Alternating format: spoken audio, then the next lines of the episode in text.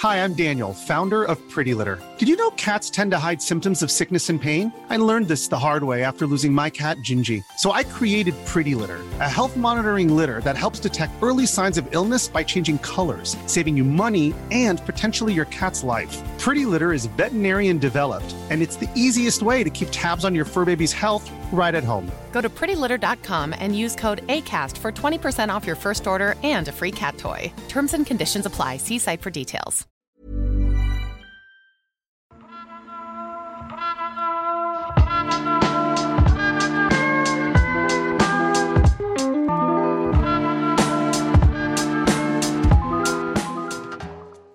Eh, regarde, coucou, c'est moi, le petit ours blanc, sur la banquise, je chasse les phoques. Oh, mais c'est mignon tout plein ça T'as vu, c'est pour mon fils. En plus, il est tout doux Bah oui, et puis surtout, je me suis dit, tu vois, en plus d'être mignon, tout doux, tout ça, ça va le sensibiliser à la protection de la nature, à la biodiversité. Ah non, non, mais là c'est n'importe quoi. Donne-moi ça. Mais mon ours, rends-moi mon ours. Écoute Greg, les mammifères, c'est 0,2% du monde animal. Et les animaux mignons, ça doit être genre 0,001%. Alors si tu veux lui apprendre la biodiversité, tu devrais lui offrir une peluche de cancrelat ou d'asticot. Alors il a 5 ans, je voudrais bien qu'il ait une enfance normale. Mais après, je sais bien, dans le fond, t'as raison, les ours blancs, c'est pas qu'on s'en fout un peu, mais quand même. D'ailleurs, on a une anecdote là-dessus qu'on vous racontera à la fin. Super teasing, et en attendant, on va voir dans L'envers du décor, le podcast environnement du service science du HuffPost, pourquoi c'est si important qu'on arrête de se focaliser sur les ours blancs, sur les pandas ou sur les rhinocéros. Dans l'envers du décor, tous les 15 jours, on vous parle d'environnement sans prendre de gants pour faire un tri sélectif bien sûr de nos certitudes et idées reçues. Parce que vous pensez sûrement que la planète va mal, et franchement vous avez raison, mais on voudrait vous aider à comprendre d'où viennent vraiment les problèmes et peut-être même les solutions qui vont avec. Moi, c'est Mathieu Balu, journaliste scientifique qui cherche encore à savoir si la colombe, qui est mignon, et le pigeon, qui est pas du tout mignon, c'est la même chose. Et je suis avec Grégory Rosière, Journaliste scientifique qui a toujours trouvé le bousier assez majestueux. j'avoue. Bon, maintenant, rends-moi ma peluche. En vrai, ce qui t'embête, Mathieu, c'est que t'as jamais eu de peluche mignonne. Voilà, on t'a volé ton enfance, c'est tout. Mais n'importe quoi, moi j'avais un tigre, j'avais un chien, j'avais un ourson. Mais non, le problème, c'est qu'à parler de ces quelques stars, qui c'est vrai, hein, font des trucs très cool, un tigre qui chasse, bah c'est ultra cool. Alors, c'est vrai qu'un tigre qui chasse, c'est ultra cool, mais en vrai, tu trouves pas que le guépard qui court à 110 km/h, c'est plus cool? Il court à 110 km/h, mais je crois qu'il court pas très longtemps. Pendant quelques centaines de mètres, alors que l'antilope va à 64 km/h pendant plusieurs kilomètres. C'est ça qui est génial. Et ça, Est-ce que c'est. c'est que le caracol, il peut sauter jusqu'à 1m50 Mais t'es branché sur Wikipédia ou quoi, toi? Non mais c'est... En fait, je pense que je dois avoir 5 ou 6 bouquins chez moi et mon fils est passionné de ça, c'est-à-dire on a un livre des records et ce qui l'intéresse, c'est les records du monde des animaux. Et du coup, on ne fait que ça. L'autruche, c'est celle qui va la plus vite, celui-là, c'est le plus grand, celui-là, c'est ceci. C'est l'enfer.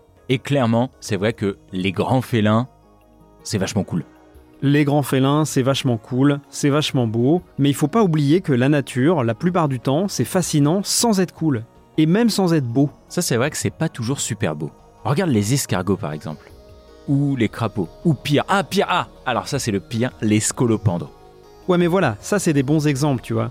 Les escargots, euh, c'est vraiment moche, mais en soi, c'est incroyable, quoi. C'est quand même des animaux hermaphrodites. Les crapauds, c'est des trucs de dingue. Il y en a qui ont les œufs qui éclosent sur le dos, je crois. Enfin, c'est quand même des créatures hallucinantes. Bon, Ah, mais c'est sûr, ils ont plein de capacités, plein de. C'est magnifique dans le fond, tout ce qui se passe. Il y a une vraie beauté intérieure, on pourrait dire. Mais ça n'empêche que c'est un peu dégueu, quoi.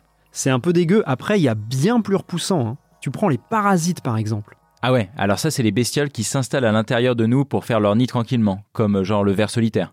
Voilà le ver solitaire que tu chopes euh, quand t'as mangé du porc euh, pas cuit. Il y a aussi celui qui mange la langue des poissons, tu vois, pour s'installer à la place dans leur bouche. Ah, c'est malin ça. Attends, dans le même genre, il y en a un autre là qui me vient, c'est. Ah oui, je me rappelle plus le nom, mais en gros, il transforme les fourmis en zombies pour qu'elles aillent se faire euh, dévorer par des prédateurs. Ah oui, ça c'est incroyable. Il y a des émissions entières à faire sur les différents parasites. Eh ben, dis-toi que tous ces parasites-là, qui quand même dans leur fonctionnement sont assez atroces, eh ben, à cause du changement climatique et de la disparition des espèces, du milieu naturel, etc., ils sont en danger.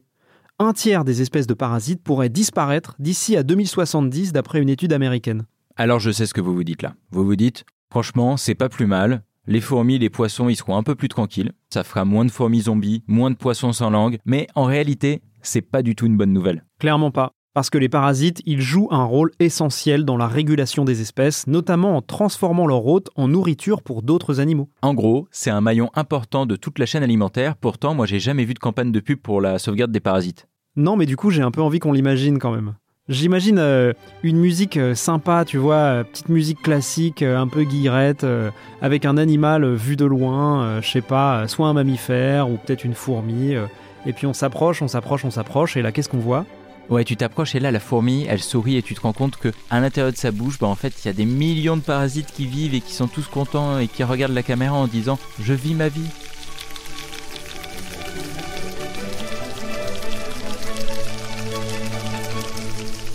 C'est effroyable. Donc on verra clairement jamais ça, quoi. Mais tu vois, c'est un peu du délit de sale gueule. Ouais, mais ça, tu vois, c'est un peu inscrit en nous. On préfère ce qui nous ressemble, ce dans quoi on peut se projeter, et aussi surtout ce qui ne nous paraît pas dangereux instinctivement. Ça, c'est important. Alors tu vois, ça c'est quelque chose que j'ai déjà entendu et qui me paraît assez logique. C'est vrai, on va s'identifier, on va faire un parallèle entre soi et un animal qui nous ressemble. Mais est-ce que tu peux m'en dire un peu plus là-dessus? Est-ce qu'il y a eu vraiment des études là-dessus? Eh ben en 2019, il y a une psychologue canadienne qui s'appelle Jennifer Matter qui a fait le même constat. On s'intéresse seulement à quelques mammifères en danger alors que toute la biodiversité elle est en train de couler. Et en fait, elle l'a expliqué parce que justement, chez un mammifère comme la baleine, bah on peut s'identifier, comme on disait, on peut pratiquement s'imaginer à sa place. Tu t'imagines toi des fois être une baleine? Ah, ce serait tellement cool. T'es là, t'es hyper profond dans l'eau, euh, tu fais une grosse sieste, d'un coup t'ouvres la bouche, tu chopes des millions et des millions et des millions de petits poissons. Une fois toutes les deux heures, tu remontes pour éjecter un peu d'eau et prendre de l'air. C'est la vie, quoi. Et à l'inverse, euh, tu t'imagines là être une anémone de mer? non, mais tu sais que j'étais dans le même lycée que Anémone, l'actrice? Waouh, ça doit pas être simple à porter comme nom Anémone. Bon, ça va, c'est pas évident. Qu'est-ce que t'as contre les anémones, toi? Moi, personnellement, rien. Mais tu sais que depuis le dessin animé Nemo, eh ben en fait elles sont récoltées en masse par des gens pour décorer leur aquarium, ce qui les met en danger de disparaître et pourtant bah tout le monde s'en fout. Tout le monde s'en fout parce que quoi? Parce que c'est moche? Bah parce qu'on s'identifie absolument pas à une anémone gluante. Et ce problème, il est renforcé par nos journaux. Il y a une autre étude qui a montré que sur les couvertures des magazines américains qui évoquent la nature et la biodiversité, dans 40% des cas, on montrait des mammifères. Et encore une fois, c'est 0,2% du règne animal. Tu m'étonnes qu'on ait une vision faussée de la nature. Alors moi je suis bien d'accord avec toi, et tu sais qui d'autre est d'accord avec toi? Darwin. C'est le chercheur barbu, celui de l'origine des espèces, le singe est un cousin éloigné, tout ça. Ah, Charles Darwin quoi, d'accord. Voilà. Et donc il a déclaré, en parlant d'un animal pas joli du tout... Attends, attends, musique, là c'est un quiz, oh donc Darwin a écrit en 1881 dans L'origine des espèces son fameux livre. Attention, là je vais prendre la voix de Darwin. Je doute qu'il y ait un animal qui ait joué de rôle plus important dans l'histoire de la Terre que ces pauvres créatures. Et de qui parlait-il, Grégory? Alors, un animal qui ait joué le rôle le plus important dans l'histoire de la Terre que ces pauvres créatures. Donc déjà, c'est pas des créatures jolies, donc je dirais des puces de lit. Non, quand même pas. Des étoiles de mer. Non, mais t'es malade. Ah bah les bousiers, ça me ferait plaisir. Ah, ce serait vraiment cool, euh, mais non. Ah, ça doit pas être loin quand même. Des vers de terre. Bravo, il est très fort.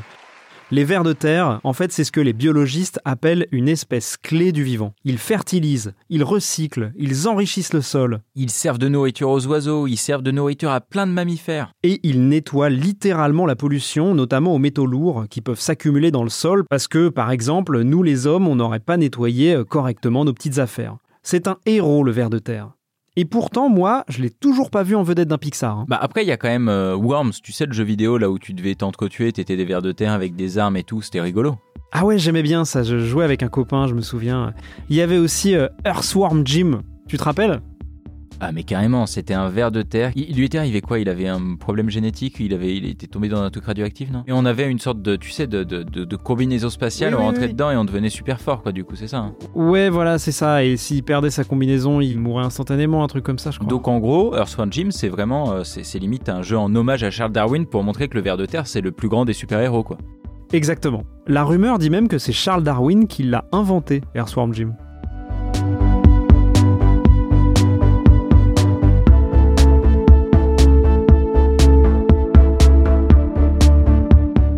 Les héros du quotidien, les héros anonymes, c'est pas les aigles, c'est pas les guépards, c'est plutôt les vers de terre et les parasites. Mais il faudrait pas non plus tomber dans l'excès inverse. Ils sont pas sans importance dans la chaîne alimentaire, nos beaux gosses du règne animal. ils sont même plutôt importants. Tu sais comment on les appelle? Comment on appelle les BG euh, de la nature euh? Ouais, les ours, les aigles, les tigres, les guépards, les lions, les lynx, les panthères, les jaguars. Ok, ok, j'ai compris Wikipédia. Les grands carnivores, euh, ceux qu'on va forcément voir cités en exemple dans la biographie d'un d'un PDG milliardaire ou d'un sportif célèbre euh, du genre euh, Steve Jobs, le lion de la Silicon Valley. Voilà, ou Usain Bolt, le guépard sur deux pattes. Ça ferait un très bon sous-titre, Greg. Donc comment on les appelle alors?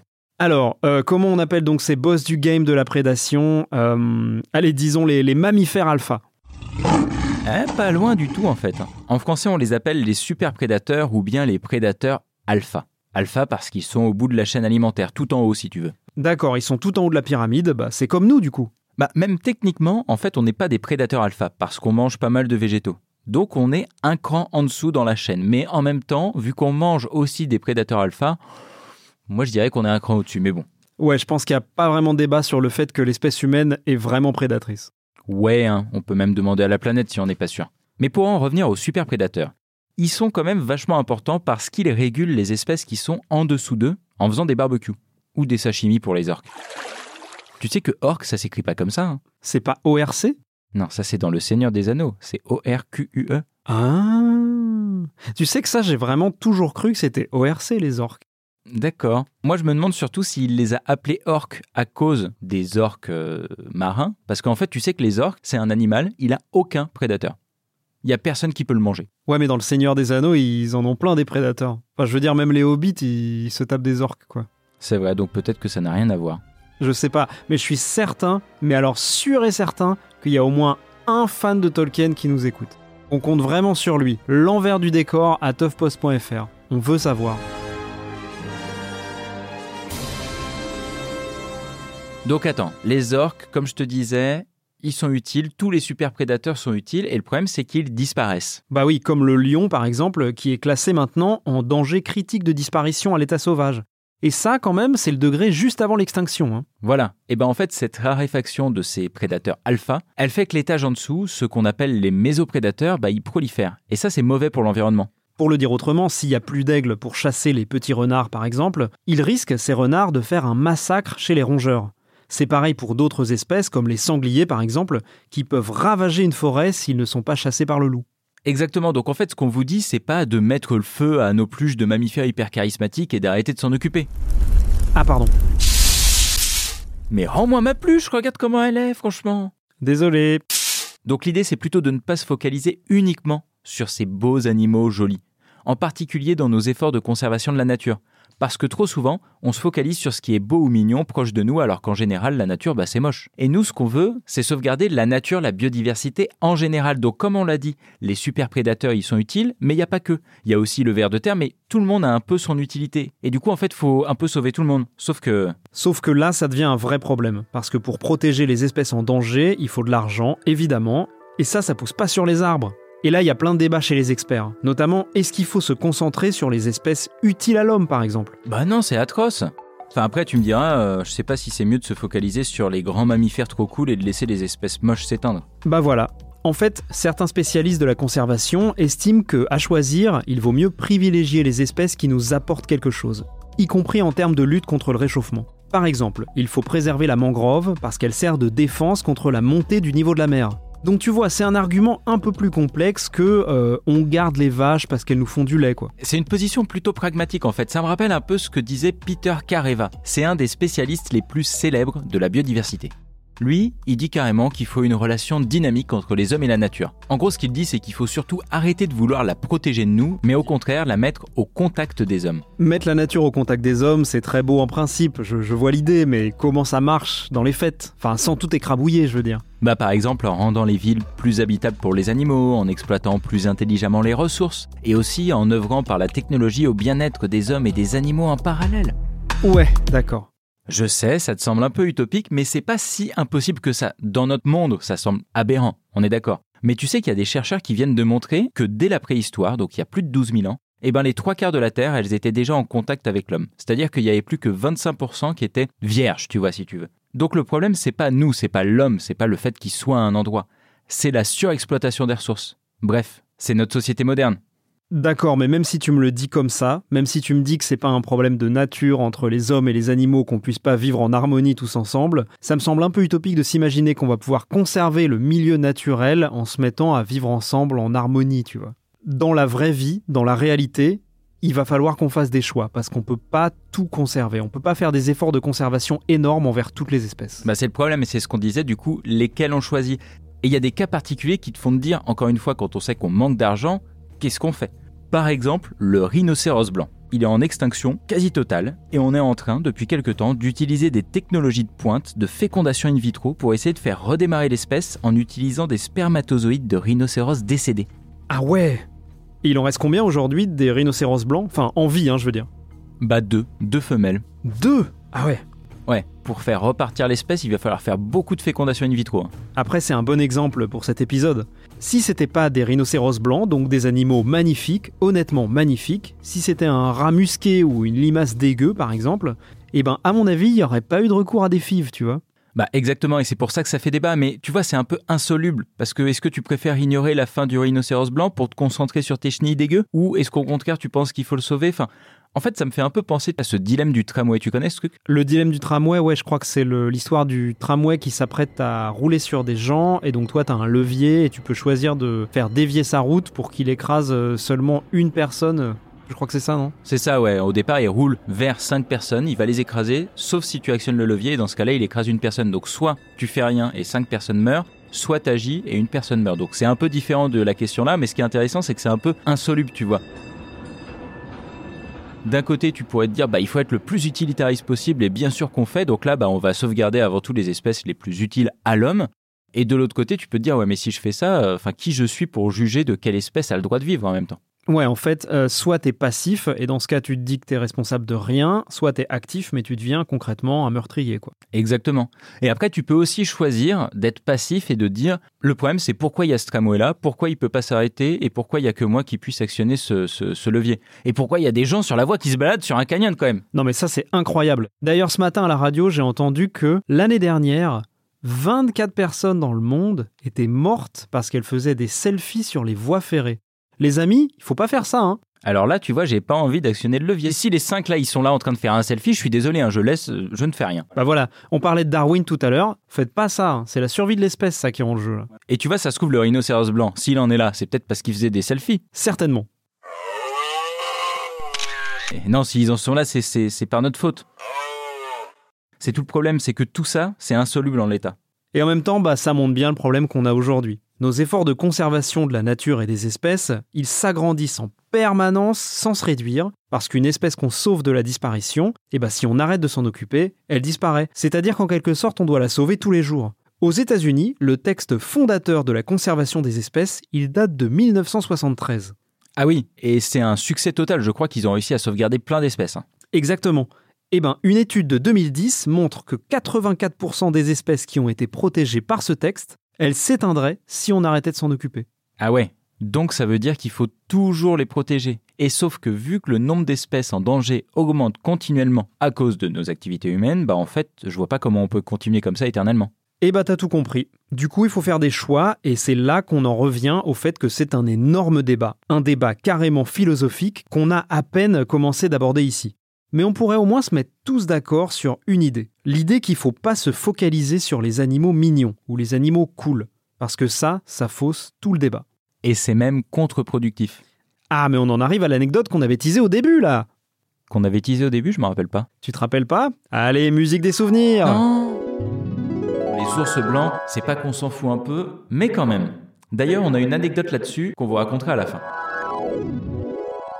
Ça faisait longtemps, tiens. Enfin oui, maintenant je me rappelle. En 2012, le WWF avait fait d'un pauvre ours blanc tout maigre la star de sa campagne de communication pour sensibiliser au réchauffement et à l'effondrement de la biodiversité. Don't give up on polar bears. Please call or go online to WWFhelps.org. C'est logique, hein, ils sont mignons, ils sont énormes, c'est le plus gros carnivore terrestre et en plus ils vivent sur la banquise. Le symbole parfait prêt à faire des belles peluches. Oui, mais voilà, il y a un tout petit problème dans le symbole. Les ours blancs, ils sont pas en voie d'extinction. Et aujourd'hui, bah, le WWF, cette pub, il s'en mord les doigts en fait. Parce que le symbole, donc l'ours blanc, il est devenu beaucoup plus connu que le message qui était de sauver tout l'écosystème de la banquise. Et aujourd'hui, bah, l'ours blanc, alors qu'il s'en sort plutôt pas trop mal, la banquise, elle est dans un état qui s'aggrave de jour en jour. Du coup, bah, les climato-sceptiques, ils utilisent cet argument en disant Regardez, vous parliez de l'ours blanc, il s'en sort très bien, il y en a tant de population. Exactement. À cause de cet effet de loupe, c'est devenu hyper contre-productif cette campagne de pub. Et aujourd'hui, l'association, elle se bat pour changer cette image et donc la rendre plus subtile, plus diverse, plus complète. En gros, l'ours blanc, l'idée, ce serait qu'il prenne une place bien moins grande dans la communication du WWF. Comme quoi, miser sur les animaux mignons, parfois, c'est pas la bonne stratégie.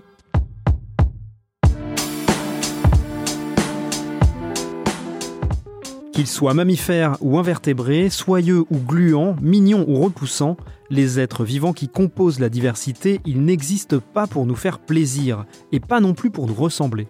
Et même si c'est normal de préférer faire un câlin à un ourson ou à une brebis qu'à une tarentule, ça ne doit pas influencer la priorité qu'on leur réserve dans la protection de la biodiversité. Parce que leur importance dans l'écosystème n'a rien à voir avec leur beauté et leur utilité sur la planète n'est pas forcément le critère qui doit décider de leur survie ou non. Vu notre place sur la planète et la pression qu'on exerce sur l'écosystème, la question de ce que l'on protège doit se poser de la manière la plus large possible. Et ça commence avec le regard que nous portons sur la nature. La nature, on vous l'a déjà dit, elle est souvent moche, et c'est très bien comme ça. Alors on vous laisse sur ces paroles pleines de beauté intérieure et on vous dit à dans deux semaines. N'hésitez pas à partager ce podcast avec votre beau-frère qui élève des fourmis ou avec votre petite sœur qui rêve d'adopter un poney. Si cet épisode vous a plu, abonnez-vous sur votre appli de podcast préféré et laissez-nous un commentaire, c'est gratuit et ça nous fera autant plaisir qu'une peluche de panda. Vous pouvez aussi nous envoyer un mail, l'adresse c'est l'envers du décor à toughpost.fr. À la prochaine Salut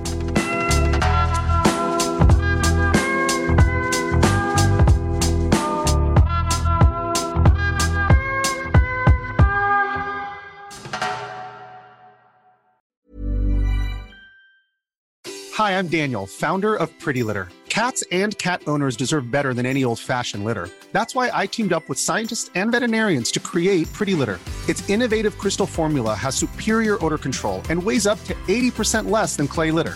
Pretty Litter even monitors health by changing colors to help detect early signs of potential illness. It's the world's smartest kitty litter. Go to prettylitter.com and use code ACAST for 20% off your first order and a free cat toy. Terms and conditions apply. See site for details.